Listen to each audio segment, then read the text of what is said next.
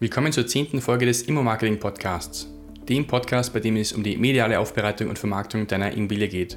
Diese Podcast-Folge ist Teil 2 von 2 des Interviews mit Immobilienmakler Paul Zödi. Hör dir an, welche spannenden Tipps, Erkenntnisse und Erfahrungswerte er noch in Teil 2 zum Thema Immobilienmarketing für uns parat hat. Kennst du jemanden, für den diese Folge auch spannend sein könnte? Teile diese Podcast-Folge mit ihm oder ihr und hilf dieser Person, ihre Immobilie besser zu vermarkten. Der Link ist immo-marketing.click slash 10.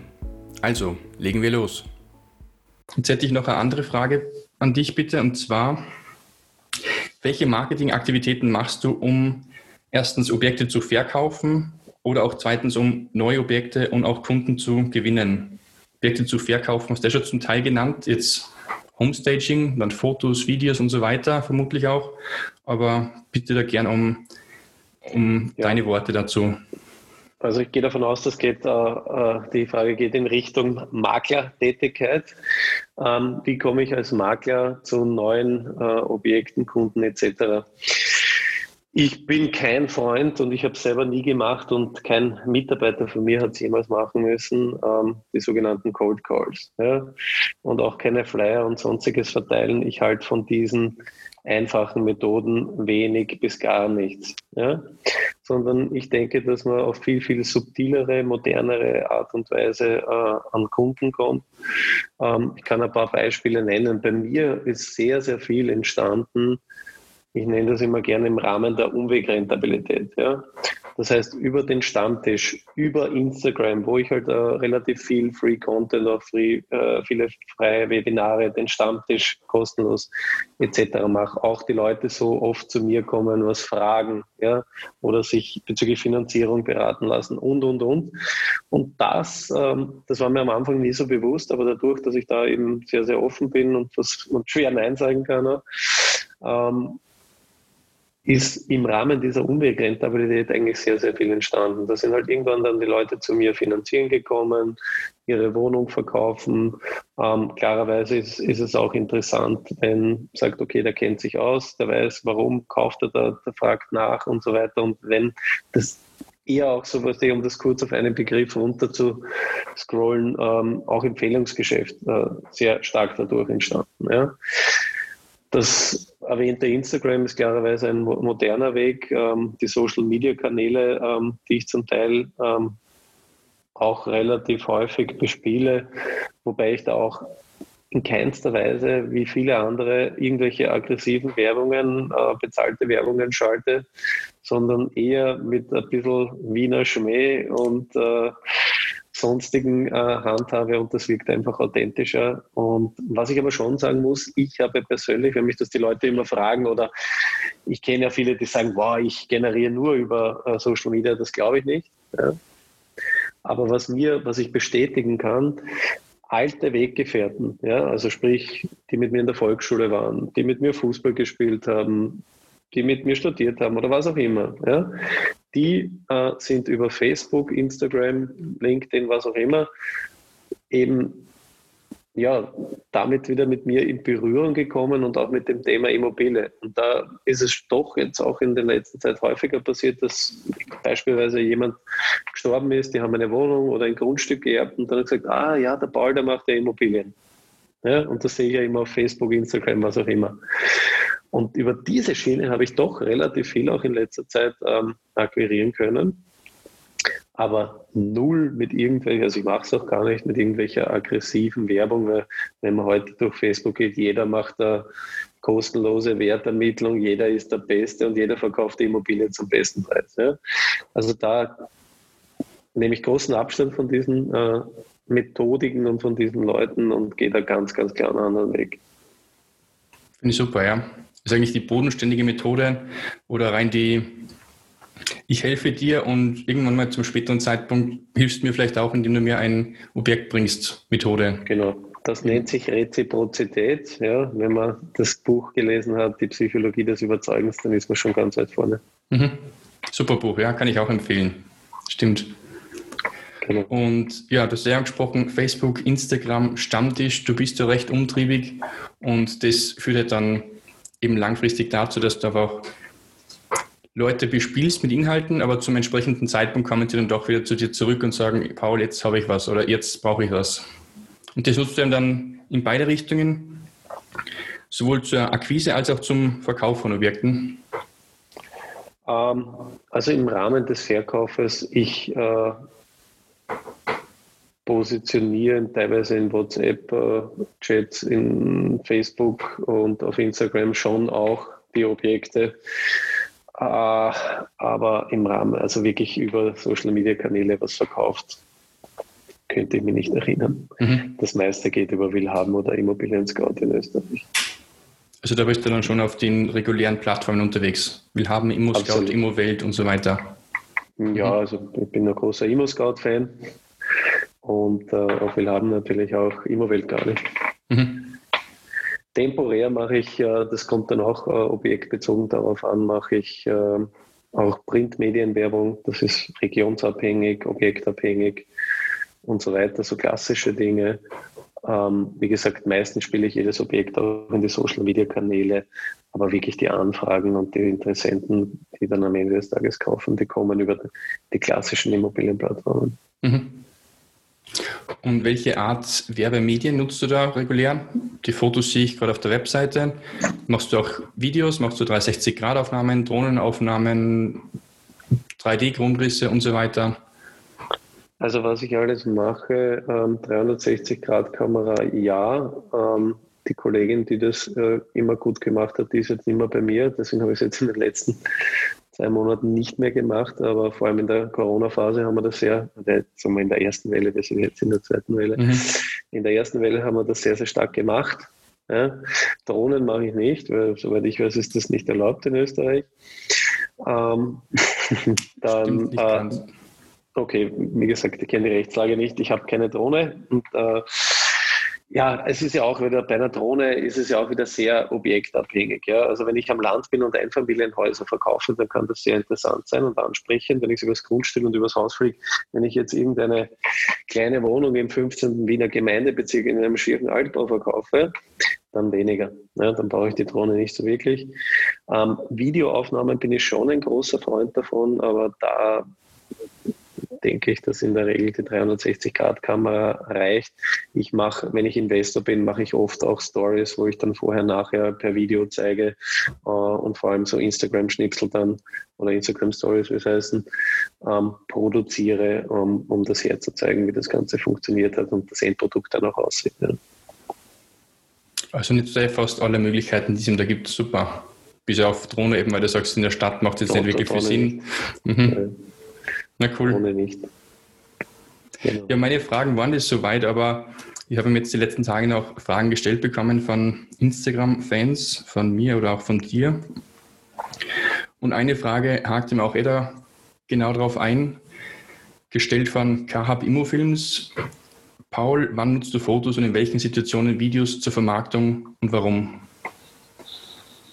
Wenn du die Frage beantworten möchtest. Also im Prinzip äh, benutze ich immer Fotos. Ja? Also immer Fotos. Ähm, ich mache da auch keinen Hehl draus. Ich arbeite mit iPhone 11 mit im Hintergrund dann noch mit Programmen, wo ich das nachbearbeite. Also ich bin da kein professioneller Fotograf, aber ich glaube, der Normalsterbliche sieht zwischen einem iPhone 11 und einer Leica, was weiß ich, keinen Unterschied mehr, wenn man die Bilder schön bearbeitet hat. Ähm, man muss halt nur wissen, wie man die Fotos äh, macht, aus welchem Winkel, welches Format etc. Ja, das sind so, wenn man da ein paar Tricks drauf hat, dann ist man, glaube ich, eh schon einmal im vorderen Mittelfeld dabei. Ähm, wann nutze ich Videos ähm, für die Vermarktung? Äh, eher, eher für die Vermarktung weniger, sondern eher zur Präsentation. Ja? Wo man sagt, okay, das habe ich, das mache ich und wenn die Videos, die spiele ich dann eben über die Social Media Kanäle, vornehmlich über, über Instagram im Rahmen von Instagram Stories. Ja. Das heißt, die Videos werden nicht ins ähm, Exposé reingeladen, aber eben auf Instagram die Ankündigung, ich habe jetzt ein neues Objekt, gehe auf ImmoScout und schaue das dann da im Detail an. Also ich habe einmal, muss man dazu sagen, es ist wirklich objektspezifisch, wenn ich jetzt so nachdenke, bei einer, bei einer großen, teuren Villa, da habe ich auch so ein Video gemacht, das wir hinterlegt gehabt haben. Aber jetzt bei einer so, bei einer kleinen Wohnung ähm, steht der Aufwand nicht äh, im Verhältnis zum Resultat. Ne? Genau, muss immer Kosten-Nutzen abwägen. Erstens mal Wohnung oder Haus und zweitens auch Verkauf oder Vermietung. Also nicht bei jedem Objekt steht es dafür, ist richtig. Danke für die Beantwortung, Paul. Ich hätte noch zwei Fragen erhalten, wenn du auch die beantworten möchtest. Natürlich, hau raus.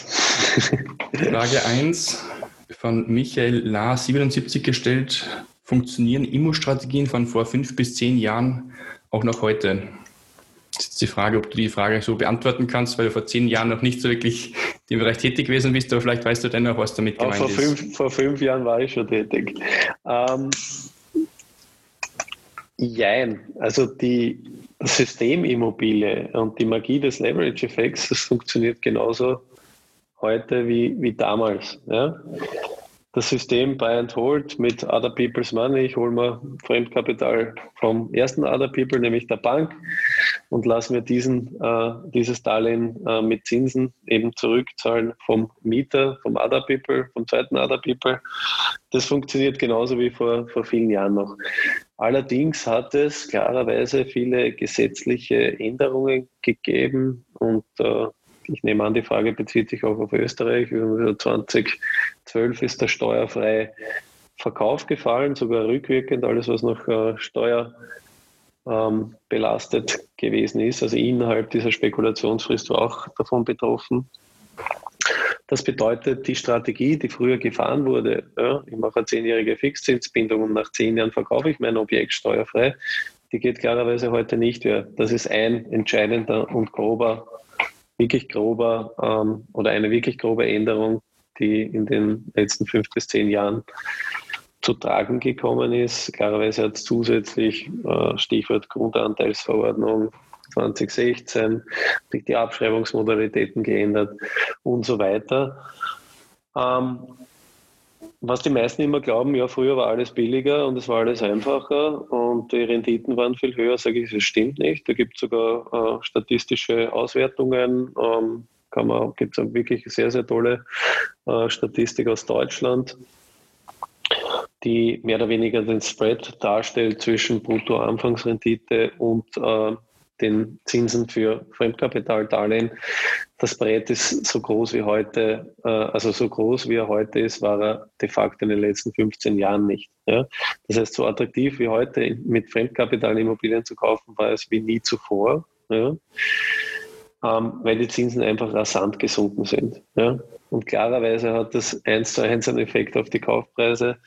Zudem ähm, gibt de facto, wenn man mal überlegt, die zehnjährige deutsche äh, Bundesanleihe ist negativ verzinst. Am Sparbuch kriegen wir nichts, wenn wir bald Strafzinsen bezahlen. Das kommt mit hundertprozentiger Sicherheit. Ähm, es gibt äh, kaum noch Alternativen, die an der Immobilie vorbeiführen. Und für mich ist als Investor am Ende des Tages nicht die Brutto-Anfangsrendite oder die Netto-Mietrendite entscheidend. Für mich ist entscheidend die Eigenkapitalrendite. Also zum Teil ist es gleich wie früher, zum Teil hat es sich geändert.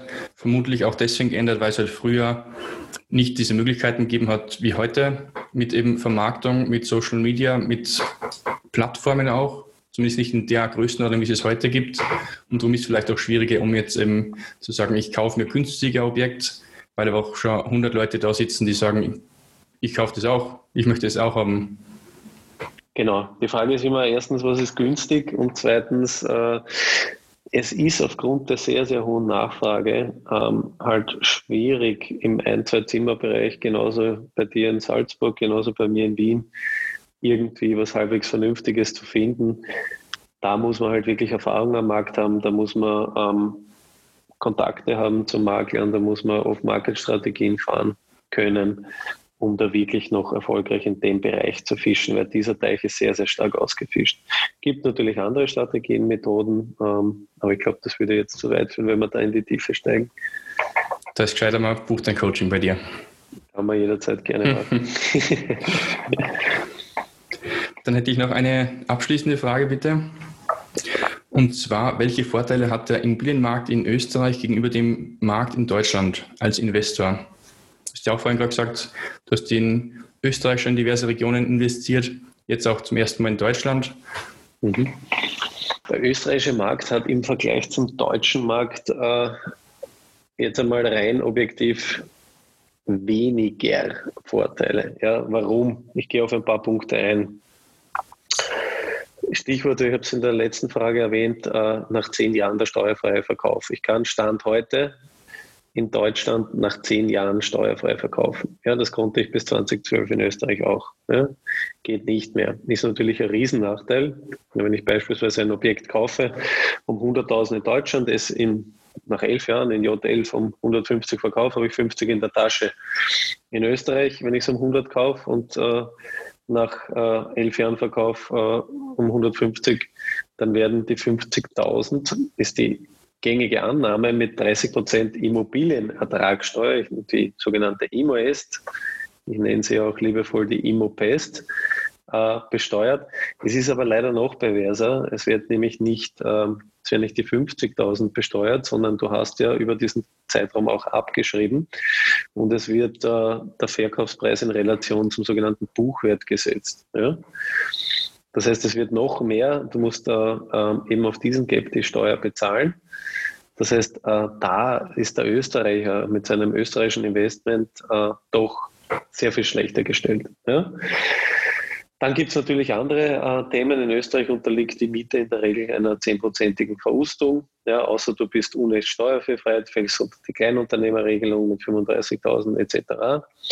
Ähm, Zudem gibt es Unterschiede hinsichtlich Grunderwerbsteuer. Da hat Österreich ein bisschen den Vorteil. In Deutschland gibt es nur mehr zwei Bundesländer, nämlich äh, Sachsen und äh, Bayern mit 3,5 Prozent. Teilweise geht es hoch, beispielsweise in Thüringen 6,5 Prozent. Da haben wir in Österreich mit einheitlich 3,5 Prozent doch äh, noch deutliche Vorteile. Dafür ist ja die Grundbucheintragungsgebühr mit 1,1 viel höher, nämlich wirklich viel höher. Also prozentual gesehen, nämlich 0,5 in Deutschland. Ja. Und äh, ja, es gibt im Rahmen von Schenkungen, ja, also es gibt so diese Schaukel, wie man so schön sagt, man kann von Ehegatten kann man steuerfrei schenken und dann vom höheren Buchwert wieder abschreiben und so weiter. Das geht in Österreich alles in der Form nicht. Ja. Österreich ist teilweise auch die Abschreibungsmodalität, die Gebäudeabschreibung nachteilig eher, sage ich, geregelt ist, auch immer fallbezogen, muss man betrachten und so weiter und so fort. Ähm, ich würde trotzdem jeden Österreicher raten oder überhaupt jeden Investor würde ich einmal raten, investiere zunächst einmal dort, wo du dich auskennst. Ja? Dort, wo du weißt, okay, ähm, mietet dort überhaupt wer oder wohnen dort eher Eigennutzer. Ähm, beschäftige dich dort mit dem Markt, lern dort die Makler kennen, lern dort die Protagonisten am Markt kennen, die wichtig sind und wenn man sich dort einmal etabliert hat, weil nur so kommt man zu interessanten Investments, dann kann man noch immer einen gewissen, kann man mehr Risiko ins Portfolio reinspielen. Am Ende des Tages muss das Portfolio immer schön gehatcht sein. Und äh, ich sage immer, bleibt, man soll bei dem bleiben, was gut geht und was gut funktioniert und man soll nicht versuchen, die meisten wollen immer alles gleichzeitig machen. Ja. Also ich kenne Leute, die haben noch keine Wohnung gekauft, sind angestellt, aber haben schon eben alles komplett vorstrukturiert. Ich mache zuerst eine Holding, dann baue ich meine Fix and Flip GmbH, ähm, eine Buy and Hold GmbH und so weiter und haben noch nie eine Immobilie gekauft. Ich sage einmal starten, die erste Immobilie ist nie die beste Immobilie, aber es ist die wichtigste, wenn man mal alle Prozessschritte durchläuft und dann langsam ein Spielgerät gewöhnen, warm werden und irgendwann einmal darf man dann mitspielen. Super Tipp, ja. ja, kenne ich auch so aus dem Freundes- und Bekanntenkreis, dass sich viele Leute auch sagen, ich brauche jetzt da jahrelange Vorbereitung, um da mal irgendwie was in die Gänge zu bringen. Und gescheiter wird es einfach sein, zu sagen, ich kaufe auch mal. Das erste Ding wird nicht das Beste sein, aber zumindest kommt man ins Tun und kann damit mal die erste Erfahrung dann sammeln. Absolut, die Amerikaner nennen das Analysis Paralysis, äh, das sogenannte Überanalysieren. Weil die Leute lesen Bücher, hören Podcasts äh, etc. und äh, glauben, sie sind äh, die größten Loser, wenn sie nicht eine 7 oder 8 Prozent Rendite in München oder Wien finden. Ja? Ich äh, kann es euch sagen, äh, wenn die, die das suchen, die werden lang suchen, vereinzelt wird ihnen vielleicht mal irgendwas vor die Füße fallen. Aber am Ende des Tages ist das un unrealistisch und äh, diese Rendite ist meiner Meinung nach viel zu eindimensional dargestellt. Da schwingen so viele Faktoren mit, die nicht abgebildet werden, dass äh, sich sehr, sehr viele fehlleiten lassen von irgendwelchen Renditeversprechungen, Erwartungen, die nie erfüllt werden können und äh, dadurch nie ins Investieren kommen. Ja? Und sich falsche Ziele setzen. Man muss äh, einmal anfangen und dann kann man sukzessive stärker werden. Ja? Also das so viel vorweg ist. Klarerweise muss man seine Due Diligence beherrschen. Man darf nicht einfach blind irgendwas kaufen. Nur wenn man auf den perfekten Deal wartet, den gibt es nicht. Ja? Aber man muss halt die guten Deals finden und die muss man kaufen, weil gar nicht zu investieren ist der größte Fehler. Super zusammengefasst, ja. Somit vielleicht abschließend als Handlungsaufforderung an alle Zuhörer und ähm, Zuseher, kommt ins Tun, kommt ins Handeln, aber vielleicht nicht damit, dass ihr euch gleich die nächste Podcast-Folge anhört, sondern mal den Paul kontaktiert für Coaching-Fragen oder für ein unverbindliches Erstgespräch. Na, als erster hört euch den IMO Austria Podcast von oben bis unten und von links nach rechts an. Äh, dann klarerweise deinen Podcast und äh, ja, wenn das Interesse geweckt ist, äh, jederzeit gerne. Ich plane jetzt auch so eine kleine Webinarreihe aufgrund von Corona und äh, stehe auch für 1 zu 1 Coachings zur Verfügung. jederzeit gerne kann, kann, kann jeder in jeglicher Form an mich herantreten. Auch an alle Wiener Zuhörer da draußen. Heute Abend findet, glaube ich, wieder Immobilienstammtisch statt in Wien. Zwar ja, Corona-bedingt ja. über Zoom, also online, aber dennoch, wenn es dann diese Podcast-Folge rauskommen wird demnächst, schaut mal, wann die nächsten Immobilienstammtisch-Termine sind in Wien und schaut da vielleicht mal vorbei. Genau, ich mache das einmal im Monat. Das wird immer angekündigt über die Facebook-Seite Immobilienstammtisch Wien.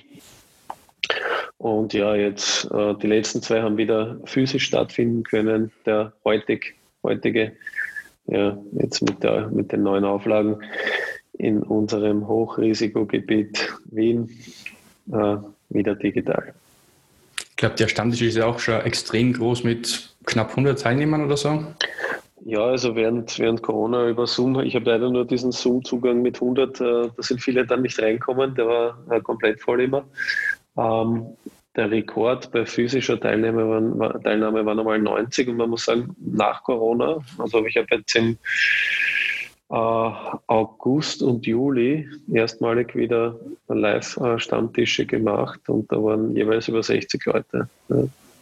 Super. Also, wie gesagt, da kann ich einfach nur sagen, Netzwerk äh, ist, wenn nicht das Wichtigste, dann eines der wichtigsten Elemente, wenn man sich auch als Makler, als Investor und so weiter mit dem Thema Immobilien sportlich und aufrichtig und ernsthaftig äh, beschäftigen möchte.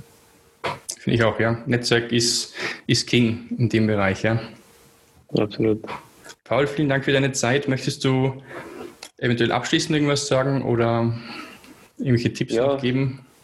Abschließend bleibt alle gesund, lasst euch nicht unterkriegen ähm, und äh, macht euch Gedanken über eure Zukunft, äh, bildet euch weiter in jegliche Richtung. Man soll auch nicht immer alle in einen Korb legen. Ähm, ich bin überzeugt von, der, von dem Thema Immobilie ähm, warum? Das kann, kann man äh, in verschiedensten Setups äh, auch kennenlernen. Und ja, ich freue mich, wenn viele deiner Hörer und Zuseher dann zukünftig auch zu den Stammtischen und so weiter kommen. Und bedanke mich bei dir, lieber Alex, äh, für, das, für die Einladung, für das nette Gespräch. Ich hoffe, meine Antworten waren nicht zu lange und auf den Punkt. Und ja, ich freue mich, wenn ich dich als Retourkutsche zu mir mal in den Podcast einladen darf. Würde mich freuen, ja, sehr gerne. Und na, aber überhaupt nicht zu lange. Im Gegensatz, ich bin ein Fan, wenn es ausführlich ist. Und ich denke, auch die Hörer werden das begrüßen, dass du da so detailliert geantwortet hast. Sehr gerne. Also Perfekt, vielen Dank. Dann alles gerne. Gute. Alles Liebe. Tschüss. Auf bis bald. bald. Ciao, ciao, Paul. Das war so mit dem Teil 2 von 2 des Interviews mit Immobilienmakler Paul Zödi und somit mit der heutigen Podcast-Folge. Die Shownotes dazu findest du unter immo-marketing.click 10. Alle Links und Inhalte habe ich dort nochmal zum Lesen für dich aufbereitet. Dir hat die Folge gefallen? Du konntest dir auch ein bis zwei Tipps für dich mitnehmen? Dann hat sich dieser Podcast ja schon für dich gelohnt. Wenn du Fragen hast und etwas Spezielles wissen möchtest, dann schreib mir ganz simpel eine Nachricht und ich werde diese entweder schriftlich oder auch hier im Podcast beantworten. Entweder eine Mail an info at immo-marketing.click oder einfach eine Direktnachricht auf Instagram. Mein Profil lautet immobilien.fotograf.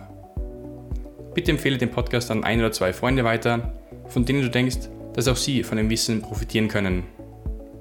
Danke, dass du mir zugehört und deine Zeit mit mir verbracht hast. Viel Spaß nun mit der Umsetzung und alles Gute für dich. Dein Immobilienfotograf und Online-Marketing-Experte Alex Stadler. Ciao.